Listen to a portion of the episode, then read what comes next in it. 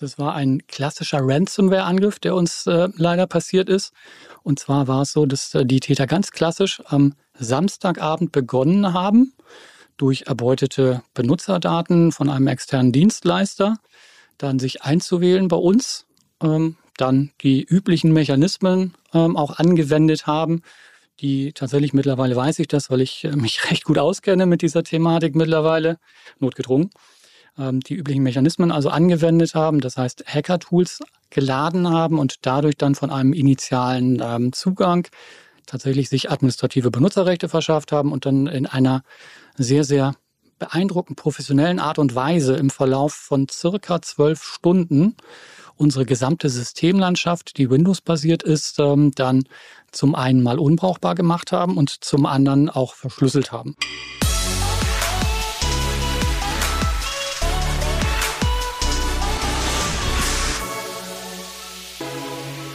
Wir haben Los Podcast Wochos hier bei Digitale Vorreiter in dein Podcast zur Digitalisierung von Vodafone Business. Denn uns gibt's aktuell zweimal die Woche. Einmal am Montag mit mir und meinem fantastischen Gast heute Stefan Stelling. Der ist IT-Leiter vom Entsorger Dörner in Hamburg und äh, hat ein Jahr, das zwar unheimlich spannend ist, aber mit dem man vielleicht gar nicht unbedingt tauschen möchte. Denn äh, nicht nur hat er viele Projekte zu tun und äh, abzuarbeiten dieses Jahr, sondern Anfang des Jahres wurde die Firma gehackt. Und nicht einfach nur irgendwie ein, zwei, drei, vier, fünf Computer, sondern ich glaube wirklich hunderte von Geräten, die einfach nicht mehr einsatzbereit waren. Darüber sprechen wir gleich. Über die Projekte, die bei Otto Dörner anstehen, sprechen wir auch. Ähm, aber das ist sozusagen mein Podcast heute. Und am Freitag oder aktuell freitags kommt noch eine zweite Folge von uns raus, nämlich ein Mitschnitt von der Vodafone Elevation Business Launch 2022. Ein kurzer, nicht schwieriger Name für ein Event. Äh, Vodafone tourt gerade durch sechs unterschiedliche Standorte in Deutschland, Köln, Hamburg, Berlin, München, Stuttgart und macht so einen Nachmittag, äh, unterhält sich über spannende Inhalte um Fachkräftemangel, um Themen wie New Work, Green Business, Cyber Security, Energie, äh, Panel Talks und so weiter. Und dann nehmen wir immer auch eine Folge auf und die kommt dann am Freitag mit anderen Hosts, beziehungsweise wir nehmen ja einfach den Panel Talk auf. Falls ihr noch das Gefühl habt, ihr möchtet gerne zu einem dieser Locations oder zu einem dieser Events kommen, dann schreibt uns gerne eine E-Mail. Die Kontaktdaten und auch alle weiteren Infos zur Teilnahme zur Business Lounge findet ihr unten in den Shownotes. Ja, jetzt noch einmal ganz herzlich willkommen. Äh, schön, dass du wieder dabei bist und zuhörst. Und ähm, ich glaube, jetzt habe ich alle einleitenden Worte aus meiner Vorbereitung abgearbeitet und kommen zu einem meiner Lieblingsthemen, denn ich bin ja auch Hamburger, Wahlhamburger. Und hier in Hamburg fahren überall LKWs rum, auf denen Dörner steht, Otto Dörner. Äh, stehen überall so Säcke an der Straße mit Bauschutt drin, auf denen steht Otto Dörner drauf. Und genau, Dörner ist ein Hamburger Entsorger. Ich glaube, gut 1200 Mitarbeitende, äh, Dutzende Standorte in Norddeutschland und ungefähr einer Viertelmilliarde Euro Umsatz. Also tatsächlich auch gar nicht so klein. Wir hatten im letzten Jahr schon mal eine ziemlich spannende Folge mit dem äh, Enno Simonis von Otto Dörner. Kann man auch wirklich nochmal reinhören. Da lernt man einiges über das Thema Entsorgung, was wirklich spannend war. Also als ich zu dem Podcast hinfuhr, wusste ich nicht, dass der für mich auch so spannend abläuft. Ähm, war auch wirklich einer der erfolgreichsten Podcasts, glaube ich, in dem Quartal. Naja, und wir sind immer noch im Gespräch geblieben und irgendwann habe ich mitbekommen, dass bei Dörner noch einiges anderes passiert, was auch für das Thema digitale Vorreiter, digitale VorreiterInnen vielleicht interessant sein könnte. Genau, lange Einleitung.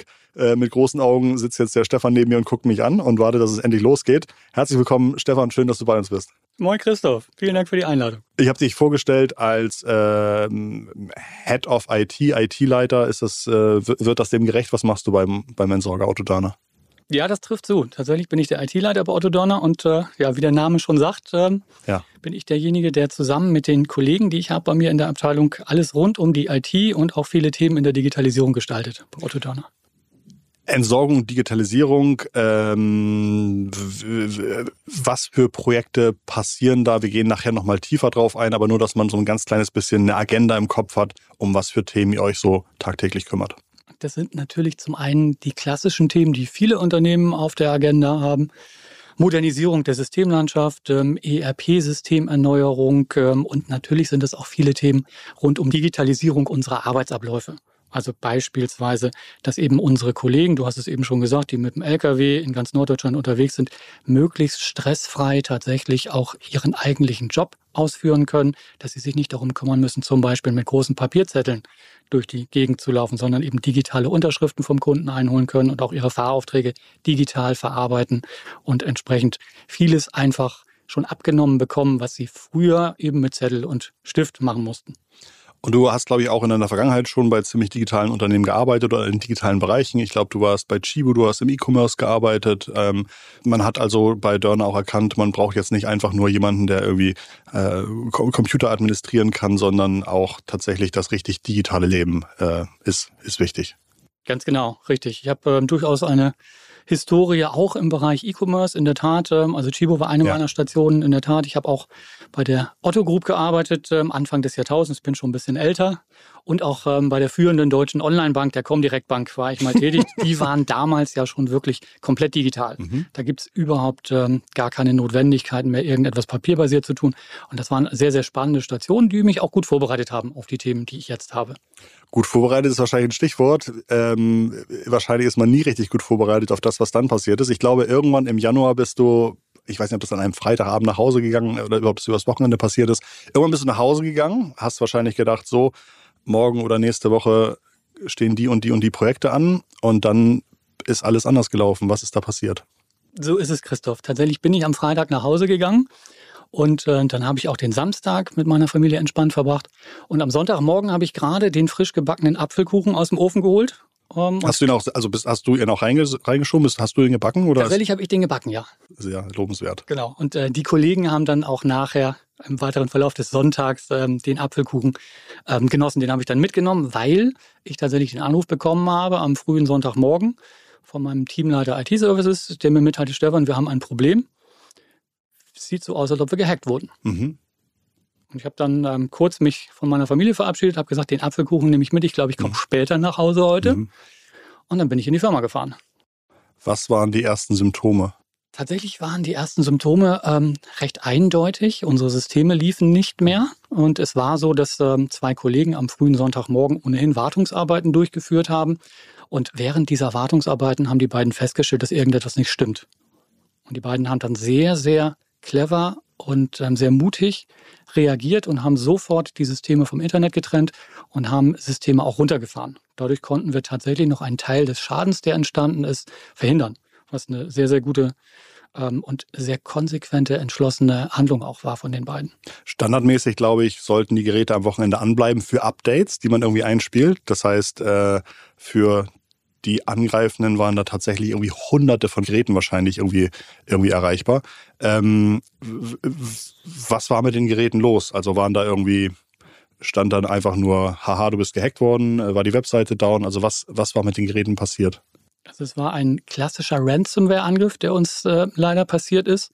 Und zwar war es so, dass äh, die Täter ganz klassisch am Samstagabend begonnen haben, durch erbeutete Benutzerdaten von einem externen Dienstleister dann sich einzuwählen bei uns, ähm, dann die üblichen Mechanismen ähm, auch angewendet haben, die tatsächlich mittlerweile weiß ich das, weil ich äh, mich recht gut auskenne mit dieser Thematik mittlerweile, notgedrungen, die üblichen Mechanismen also angewendet haben, das heißt Hacker-Tools geladen haben und dadurch dann von einem initialen ähm, Zugang tatsächlich sich administrative Benutzerrechte verschafft haben und dann in einer sehr, sehr beeindruckend professionellen Art und Weise im Verlauf von circa zwölf Stunden unsere gesamte Systemlandschaft, die Windows-basiert ist, ähm, dann zum einen mal unbrauchbar gemacht haben und zum anderen auch verschlüsselt haben. Mhm. Das Unbrauchbarmachen der Geräte ähm, soll ja bei so einem Ransomware-Angriff, da geht es ja klassischerweise darum, dass dann irgendwie eine Nachricht auf dem Bildschirm erscheint, wo dann steht, hier ist die Bitcoin-Adresse oder sowas. Ich weiß nicht, wie es bei euch war. Ähm, überweist mir da x Euro hin und dann kriegt ihr ein Passwort und könnt alles wieder entschlüsseln. Ist, läuft das so ab? Das läuft tatsächlich genauso ab. Also du kannst dann auf die Systeme gehen. Die Systeme an sich laufen noch. Das heißt, das Windows-Betriebssystem ist intakt. Mhm. Die Nutzerdaten sind verfremdet und verschlüsselt. Und du findest in der Tat dann äh, so eine kleine niedliche Datei. Das ist eine Textdatei, wo genau das, was du gerade geschildert mhm. hast, drinsteht. Bitte geht doch mal auf folgende ähm, Adresse. Das ist dann so eine Darknet-Adresse, also eine Onion-Adresse, mhm. ähm, kann man mit dem Tor-Browser aufrufen. Und ähm, da erreicht man dann ein Customer Support Portal. Von dem Hacker. Tatsächlich von dieser Hackergruppe, genau. Also du siehst, das ist heutzutage wirklich eine hochprofessionell und arbeitsteilig organisierte ja. ähm, Aktivität, die dort durchgeführt wird. Ähm, die arbeiten sehr, sehr professionell. Wie gesagt, ein Customer Support Portal für den Fall, dass du tatsächlich deine ganze gesamte IT-Systemlandschaft verloren hast. Und äh, du hattest gerade gesagt, eine Onion-Adresse. Ich weiß nicht, ob jeder da draußen das kennt. Äh, das Darknet funktioniert ja so, dass es äh, äh, das Tor-System funktioniert so, dass man irgendwie sich da einwählen kann und irgendwo im Internet kommt man dann raus und dadurch, dass das irgendwie immer wechselt oder Teile des Traffics von der IP-Adresse kommen und von der IP-Adresse kann man auch bei so einem Kundenportal des Hackers gar nicht wissen, wo steht der Server. Also Normalerweise kann ich irgendwie sagen, oh, da ist eine IP-Adresse hinter, diese IP-Adresse liegt irgendwie in München und liegt in dem und dem Rechenzentrum. Das ist bei Tor- und Onion-Adressen, glaube ich, ist das unmöglich. Und das äh, verschafft denen dann wahrscheinlich auch die Ruhe zu sagen, wir können hier in Ruhe so einen Server betreiben ähm, und dann tatsächlich auch ein Ticketsystem oder Supportsystem an, an, anbieten. Was, wa, wen ruft man denn da eigentlich? Also habt, habt ihr dann irgendwie, wen habt ihr Sonntag angerufen? Ja, der Sonntag war natürlich ein sehr, sehr arbeitsreicher Tag und sehr schwieriger Tag. Erstmal mhm. ist es äh, ein unglaublicher tiefer Fall, den ich da erlebt habe. Am Sonntagmorgen diese Nachricht, wir sind wohl verschlüsselt worden. Dann bin ich in die Firma gefahren, dann haben wir uns ähm, mit den Kollegen einmal ein Bild der Lage verschafft. Dann habe ich als erstes Herrn Dörner angerufen, mhm. habe dem diese sehr, sehr unschöne Botschaft überbracht äh, und dann anschließend äh, die Geschäftsführer entsprechend informiert. Und dann habe ich mich erstmal kurz in mein Büro zurückgezogen und überlegt, was machen wir denn jetzt eigentlich? Reden wir über 60 Geräte, über 200 Geräte? Kannst du da irgendwas zu sagen? Ja, kann ich gerne was zu sagen. Tatsächlich ist es so, dass zu dem Zeitpunkt ähm, wir den Eindruck hatten, dass tatsächlich alle Windows-basierten Geräte bei uns, das heißt sowohl die Endgeräte, also die PCs und Laptops, als auch unsere Systeme im Rechenzentrum verschlüsselt worden waren.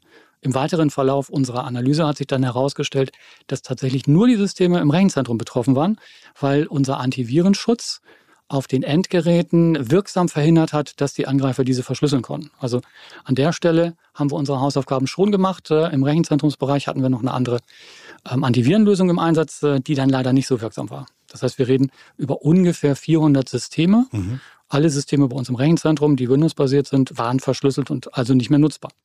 Habt ihr euch kurz überlegt, ähm, also wie, wie, viel, wie viel Ransom, wie viel Lösegeld hätten die Angreifer haben wollen? Die wollten natürlich Bitcoin-basiert ja. Lösegeld haben, ja, und das äh, lag im einstelligen äh, Millionenbereich. Okay. Wenn wir das auf Euros umrechnen. Gab es einen Moment, in dem ihr überlegt habt zu sagen, scheiße, scheiße, scheiße, wir zahlen das und dann ist gut? Es gab natürlich Diskussionen mhm. darüber, wie gehen wir denn jetzt vor, wie lange dauert es, wenn wir alles neu aufbauen. Mhm. Wie wahrscheinlich ist es eigentlich, dass wir wirklich die Schlüssel kriegen, um alle Systeme wieder zu entschlüsseln? Vor allen Dingen, wie lange dauert das eigentlich? Mhm. Alle Systeme, ich rede über 400 Systeme im Rechenzentrum, die mit unterschiedlichen Schlüsseln verschlüsselt waren. Kriegen wir tatsächlich alle Schlüssel von denen, wenn wir zahlen? Ach, alle mit unterschiedlichen Schlüsseln. Richtig, alle mit unterschiedlichen Schlüsseln. Tatsächlich jedes System mit mehreren systemindividuellen Schlüsseln verschlüsselt. Mhm. Und natürlich stellt sich dann die Frage, wenn wir jetzt zahlen, wie können wir sicher sein, dass tatsächlich alle Schlüssel dass da keine Backdoor mit dran ist. Mhm. Ganz genau. Und wie können wir auch sicher sein, dass wir eben nicht das erste Mal zahlen, dann das zweite Mal ja. zahlen, das dritte Mal zahlen? Natürlich haben wir diese Diskussion geführt, sehr, sehr intensiv sogar, insbesondere nachdem wir dann ähm, Kontakt aufgenommen haben über dieses ähm, Customer Support Portal und die Erpresser dann die Forderung, die initiale Forderung genannt haben, haben wir überlegt, was ist jetzt der beste Weg? Tatsächlich habe ich mich von vornherein dafür eingesetzt, dass wir nicht zahlen. Ja. Denn äh, ja, ja, ja, ja. Das ja. sind halt, äh, da muss man sich nichts vormachen, das sind wirklich hochgradig professionell organisierte Verbrecher. Und die Wahrscheinlichkeit, dass die ein zweites Mal Lösegeld fordern, weil sie eben doch so eine Backdoor eingebaut haben, schätze ich als relativ hoch ein. Mhm. Ruft man dann 110 an? Nicht die 110, nein, es gibt äh, mittlerweile auch ähm, hier in Hamburg bei uns beim Landeskriminalamt eine dafür spezialisierte Abteilung. Und die habe ich am Sonntag angerufen. Die habe ich informiert, wir haben hier ein großes Problem. Und die haben tatsächlich auch direkt am Sonntag schon reagiert. Wir haben am Sonntag mehrere Telefonate miteinander geführt. Ähm, einer der Beteiligten war gerade auf dem Golfplatz, hat sich trotzdem die Zeit genommen, mit mir einmal zu sprechen. Und am Montag waren die dann auch direkt am Montagmorgen mhm. vor Ort. Ähm, gehört man als Entsorger zur kritischen Infrastruktur?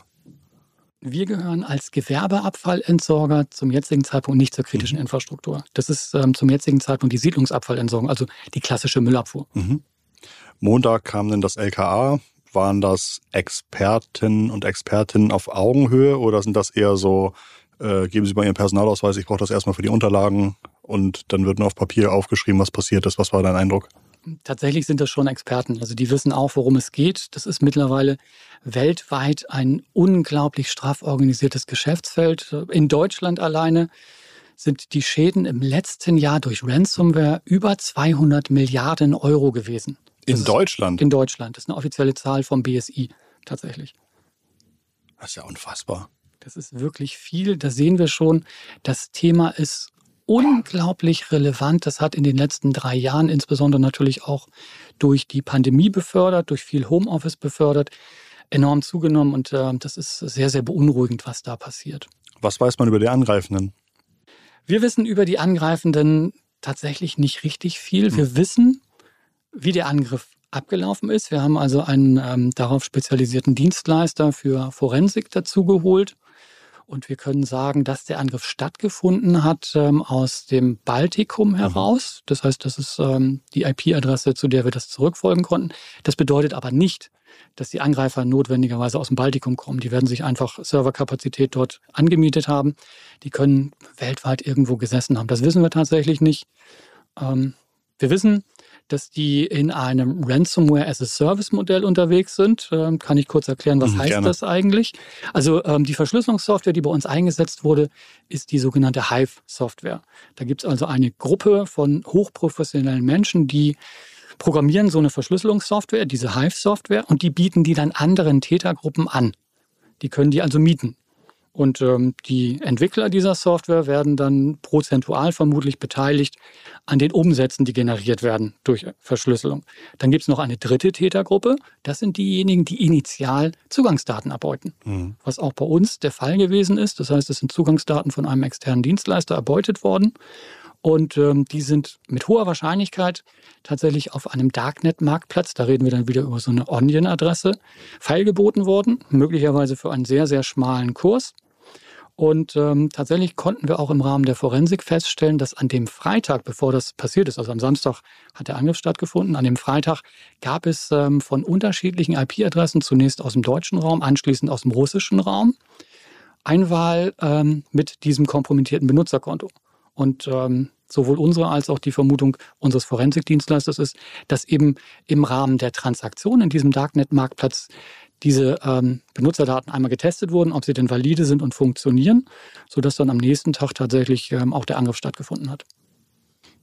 Wurde jemals überlegt, ob das äh, State Actor waren, also ob da vielleicht ähm, professionelle Hacker von anderen Regierungen daran gesessen haben oder ist das einfach genauso ähm, spekulativ, wie dass das mal irgendwie mein Nachbar im Keller hätte sein können? Ja, wir haben uns tatsächlich keine großen Gedanken mhm. darüber gemacht vor dem Hintergrund, dass wir ja nicht systemrelevant sind. Ähm, tatsächlich und anhand unserer Forensik können wir feststellen, dass viele Aspekte des Angriffs ganz klassisch verlaufen sind, so wie man das auch von anderen hört. Ähm, ich habe mich mit einigen anderen betroffenen IT-Leitern ausgetauscht, jetzt auch im Zuge der Aufarbeitung des Ganzen. Und der Ablauf dieser Angriffe ist strukturell relativ ähnlich gewesen. Das heißt also, wir gehen nicht davon aus, dass es ähm, irgendwie State Actors sind, sondern ganz einfach und profan ging es darum, Geld zu generieren.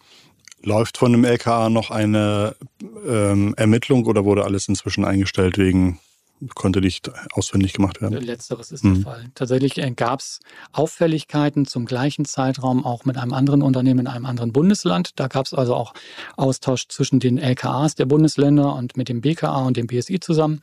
Nichtsdestotrotz ähm, konnte man die Täter nicht weiter ermitteln. Das heißt, da, da müssen wir wie in vielen Fällen leider davon ausgehen, dass da nichts mehr hinterherkommt. Ihr musstet wahrscheinlich eure IT-Roadmap stark verändern. Anstelle dessen, was ihr gerne innovativ vorangetrieben hättet, musstet ihr wahrscheinlich erstmal diese ganzen Hunderte von Rechner irgendwie neu, neu machen und musstet wahrscheinlich vorher erstmal euer Sicherheitskonzept aktualisieren, damit man nicht in vier Wochen wieder das gleiche Problem habt, hat.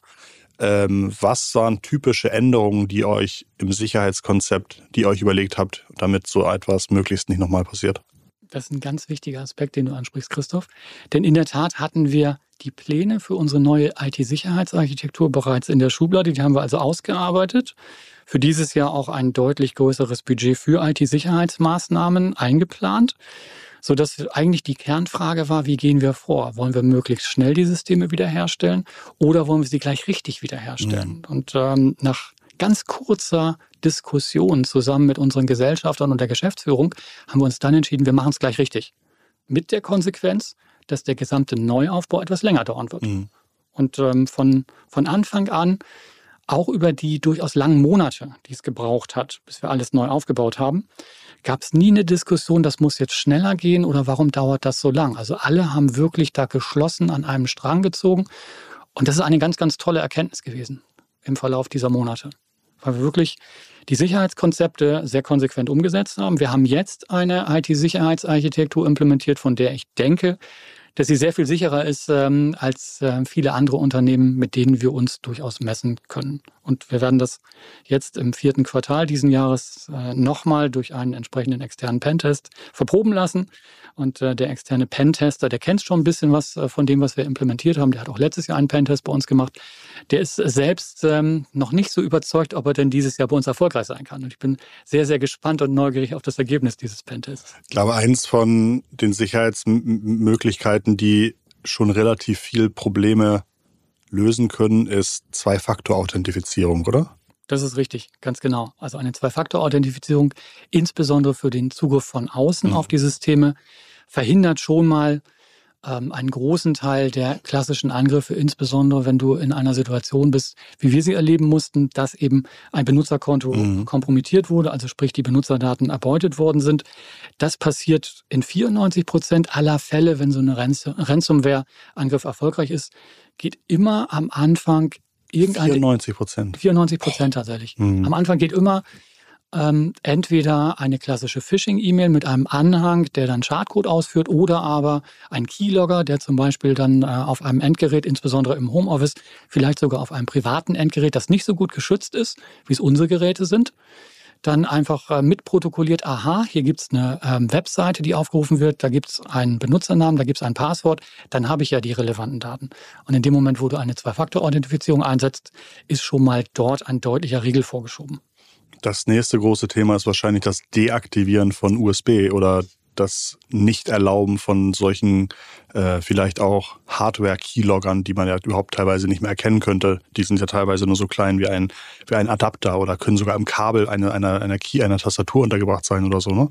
Richtig. Also es gibt heutzutage unglaublich ähm, perfide Methoden, mhm. wie Angreifer versuchen, ähm, Benutzerdaten zu erbeuten.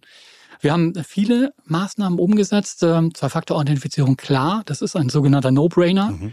Natürlich haben wir unsere gesamte Sicherheitsarchitektur nochmal überarbeitet.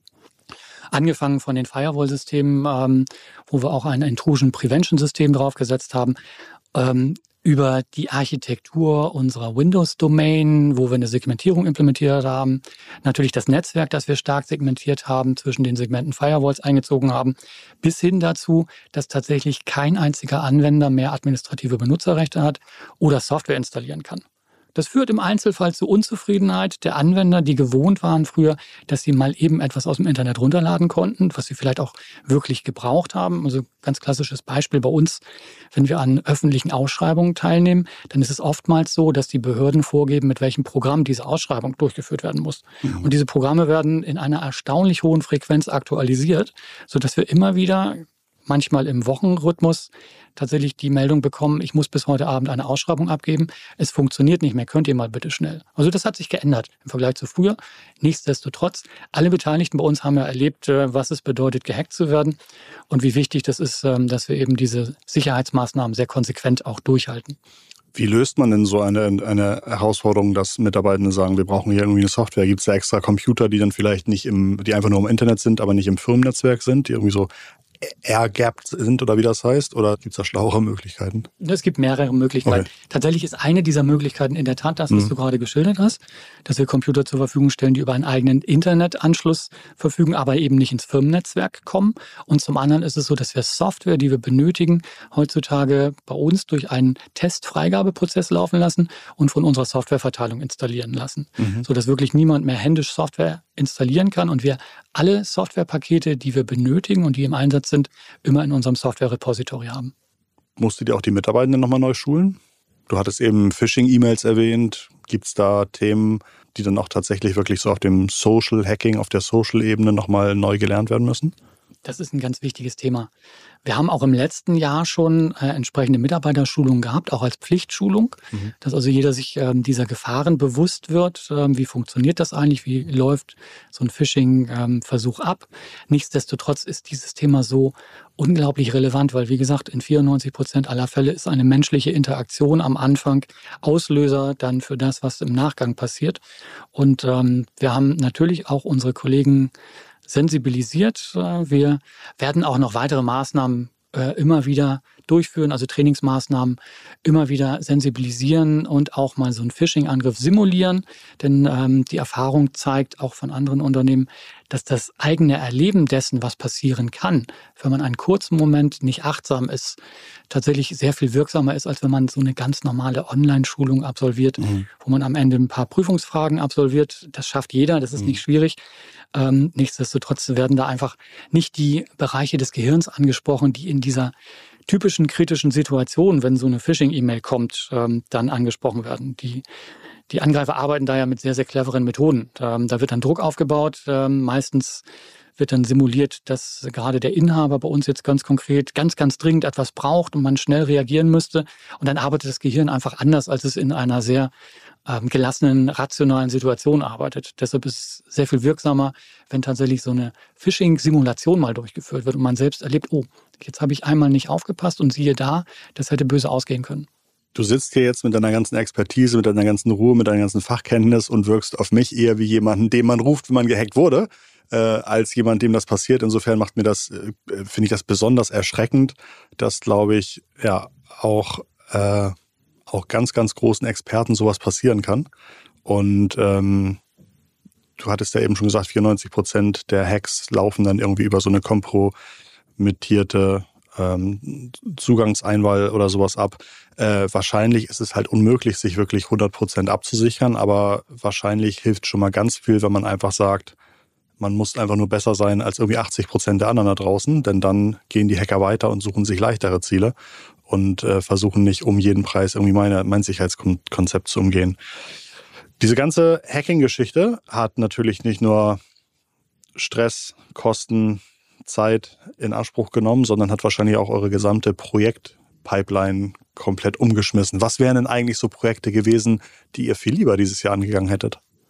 Also zum einen ähm, einen großen Teil unserer Projektpipeline, nämlich die IT-Sicherheitsarchitektur, die haben wir ja praktischerweise dann umsetzen können. Ja. Ähm, ich habe zwischenzeitlich mal so zu Herrn Dörner gesagt, wissen Sie, tatsächlich, ähm, auch wenn das jetzt ein bisschen komisch klingt, ist die Situation natürlich sehr günstig dafür. Mhm. Denn ein vollbesetztes Flugzeug in Reiseflughöhe umzubauen, die Turbinen zu erneuern, die Kabine zu erneuern, das Cockpit zu digitalisieren, ist sehr viel schwieriger, als wenn das Flugzeug im Hangar steht und die Passagiere einen Augenblick lang in der Lounge sitzen. Mhm. Und natürlich hat er zu Recht dann gesagt, naja, wir dürfen aber auch nicht zu lange in der Lounge sitzen bleiben. Mhm. Also die IT-Sicherheitsarchitektur, die wir uns vorgenommen haben für dieses Jahr und für nächstes Jahr, da können wir jetzt einen Haken hintermachen. Da bin ich sehr stolz drauf. Mhm. Da haben die Kollegen wirklich ganz, ganz tolle Arbeit geleistet. Andere Themen sind in der Tat jetzt erstmal verschoben worden, nolens volens. Ähm, ein wichtiges Thema für uns ist die Erneuerung unserer ERP-Systemlandschaft. Das heißt, die Systeme, die sowohl in den operativen Gesellschaften als auch bei uns in der Holding für das Finanz- und Rechnungswesen genutzt werden, sind alle am Ende ihres Lebenszyklus angekommen. Und ähm, das Projekt das wir in diesem Jahr für die Implementierung geplant haben. Das lief schon im letzten Jahr in der Konzeptionsphase. Und da haben wir tatsächlich jetzt ein gutes halbes Jahr Verzögerung drin. Da legen wir jetzt wieder tatkräftig los. Und andere Themen, ähm, wo wir zum Beispiel, du hast es erst angesprochen mhm. haben, auch im Bereich des Machine Learning ähm, erste ganz, ganz spannende Themen bereits pilotiert haben im letzten Jahr, die wir jetzt dann auch richtig umsetzen wollen. Die sind leider auch ein bisschen liegen geblieben. Also wir haben tatsächlich spannende Themen bei uns. Machine Learning, vielleicht komme ich ein bisschen genauer darauf. Was heißt das eigentlich? Ähm, wir haben unter anderem eine größere Anzahl von Kieswerken und ähm, bei uns ist ein. Ich glaube, es gibt 35 Standorte, ne? Irgendwie ganz genau, wir haben 35 Standorte in ganz Norddeutschland, sowohl ähm, Entsorgung als auch Kieswerke. Und ähm, was unsere Standorte auszeichnet, ist, dass eigentlich an jedem Standort ein ganz wichtiger Geschäftsprozess das Wiegen ist. Mhm. Jeder LKW, der entweder aus einem Werk fährt, beladen oder unbeladen, oder der ins Werk reinkommt, wird gewogen auf einer sogenannten Balkenwaage. Kennt man wahrscheinlich aus dem Straßenbild jetzt hier in Hamburg insbesondere. Nicht unbedingt im ländlichen Raum, glaube ich, werden viele Menschen nicken und sagen, ja klar, kenne ich, da fahren ja auch die Trecker drüber. Also bei uns in den Werken ist ganz wichtig der Wiegevorgang. Und ähm, manchmal ist es so, dass bestimmte Materialien bei uns ähm, in ein Werk reingefahren werden. Die, die werden typischerweise auch angekündigt von unseren Kunden, also Bodenaushub zum Beispiel, wo manchmal eben zum Beispiel aufgrund der spezifischen Situation auf einer Baustelle etwas anderes im LKW ist als das, was angekündigt wurde. Mhm. Heutzutage ist es so, dass unsere Kollegen an der Waage, das heißt unsere Wiegemeister, mit sehr, sehr professionellem, geschultem Blick gut erkennen können durch die Bilder unserer Kameras, was denn auf dem LKW ist. Und die haben natürlich auch mal eine Tagesform. Und ähm, da gibt es Möglichkeiten für uns mit Machine Learning-Mechanismen tatsächlich diese Thematik zum einen ähm, zu beschleunigen und zum anderen eben auch tatsächlich zu normieren. Das heißt wirklich ähm, anhand der Kamerabilder an der Waage auszuwerten, was ist denn auf dem LKW. Was eine Relevanz hat für uns, damit wir entscheiden können, wie gehen wir mit dem Material um, mhm. was auf dem LKW ist. Das ist eins dieser Themen, das wir für dieses Jahr auf der Agenda haben, wo wir jetzt auch langsam wieder mit loslegen. Andere Themen sind, ähm, das bietet sich bei uns an. Wir haben mehrere Sortieranlagen hier in Hamburg. In einer warst du, glaube ich, auch mhm. schon mal und hast sie besichtigt. Das ist ziemlich spannend. Äh, das stimmt, genau. genau. Da, da, sind natürlich sehr, sehr spannende Thematiken, die da passieren und die Maschinen sind sehr ausgeklügelt. Ja. Wie wir tatsächlich mit über 20 einzelnen Schritten das Material, was ein gemischter Baustellenabfall im Zweifelsfalle ist, dann wirklich in die einzelnen Fraktionen dann auch wieder sortieren. Ich erinnere mich, dass manche dieser Sortiermechanismen relativ einfach sind. Also irgendwie schwimmende Sachen schwimmen oben, Sachen, die nicht schwimmen, werden irgendwie unten weiterverarbeitet und so weiter. Aber das ist da teilweise, glaube ich, auch so eine ähm, so, ein, so ein Cliff gibt, über das der, der Müll dann irgendwie rüber äh, mit dem Laufband rübergeschossen wird. Und dann gibt es da ganz viele einzelne Luftdüsen, die dann während der Müll fällt, dafür sorgen, dies, dieser eine Müllteil wird nach links oder nach vorne ge geschossen und äh, da wird nochmal irgendwie Materialien auseinander sortiert. Und das ist, das ist total spannend, weil man daneben steht und einfach irgendwie die ganze Zeit irgendwelche Luftdüsen pfeifen und, ähm, und, und rumsortieren. Also es ist genau, es ist manches ist irgendwie äh, basiert auf physikalischen Prinzipien, aber manches tatsächlich irgendwie auch auf ganz modernen äh, Algorithmen und Erkennungsmöglichkeiten und so weiter. Also ja, sehr, sehr genau, spannende Sache. Genau, und äh, das, was unsere Sortieranlagen ausmacht, ist eben die Technik, die wir dort einsetzen. Mhm. Ähm, zum Beispiel haben wir auch Systeme, die einfach den Müll durchrütteln, damit wir in der Lage sind, die einzelnen mhm. Bestandteile dann zu erkennen. Und das kann man sich vorstellen, wenn so eine große Maschine einen ganzen Tag rüttelt, dann passiert da einfach Verschleiß.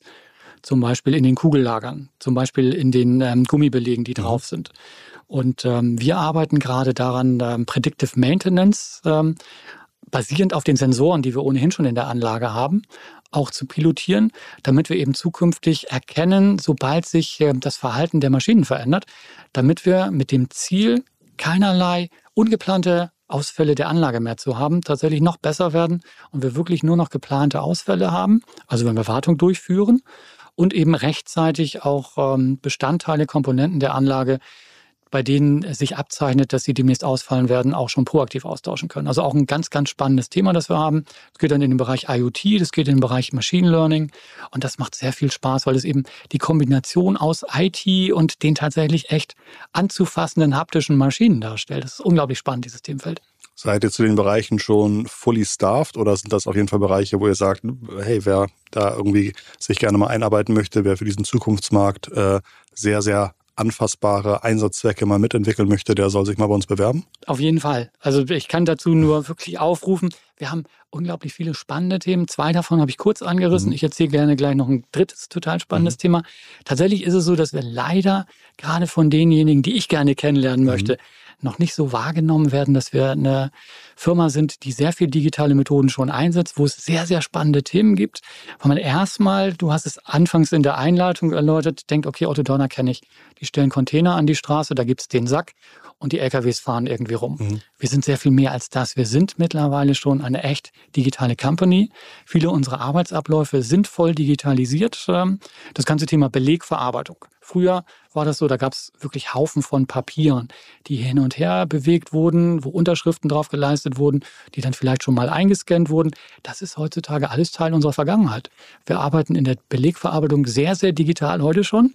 Das heißt, wir haben viele Daten im System sowohl ähm, eben kaufmännische Daten, ähm, Daten über die Baustellen, über unsere Kunden, über das, was unsere Kunden von uns haben wollen, über das, was wir den Kunden liefern, als auch eben Daten aus unseren ganz konkreten ähm, Anlagen und Maschinen. Wir haben jedes unserer Fahrzeuge, wir reden über 350 Fahrzeuge circa bei uns, LKWs und Baumaschinen, große Baumaschinen, die sind alle mit IT ausgestattet und da kriegen wir tatsächlich auch jede Menge Daten jeden einzelnen Tag aus diesen Maschinen.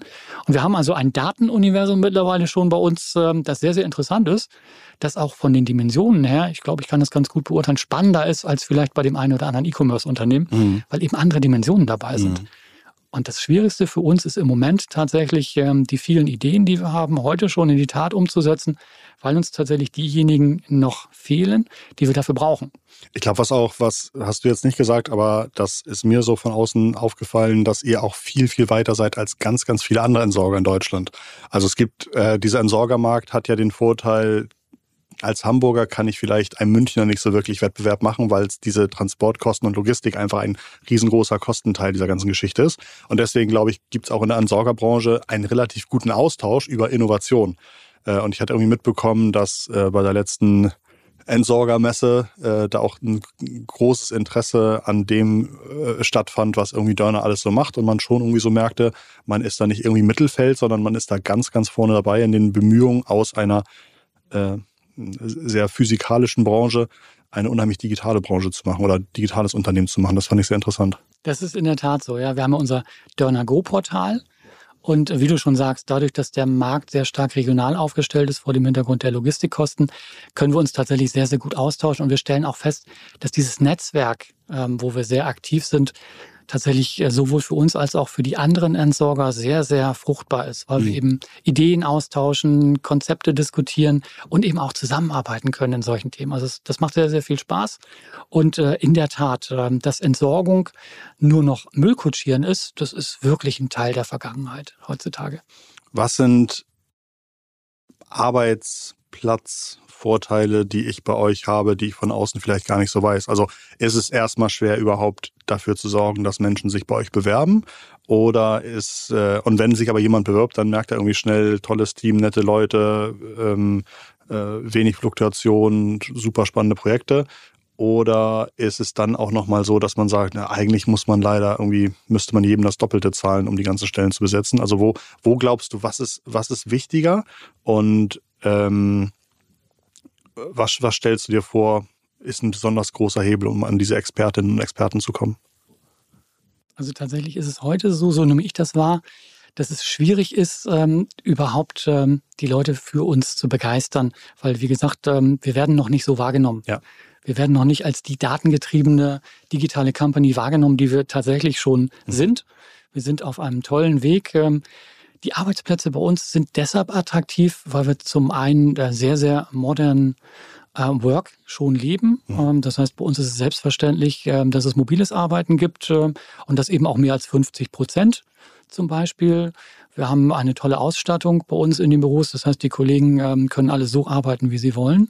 Und was es besonders spannend macht und attraktiv macht bei uns, ist tatsächlich äh, das unkomplizierte und schnelle Miteinander bei uns. Äh, also ich selbst, du hast es auch ja schon angesprochen, äh, komme aus Konzernen. Ich weiß, wie dort Abstimmungsprozesse mhm. teilweise ablaufen.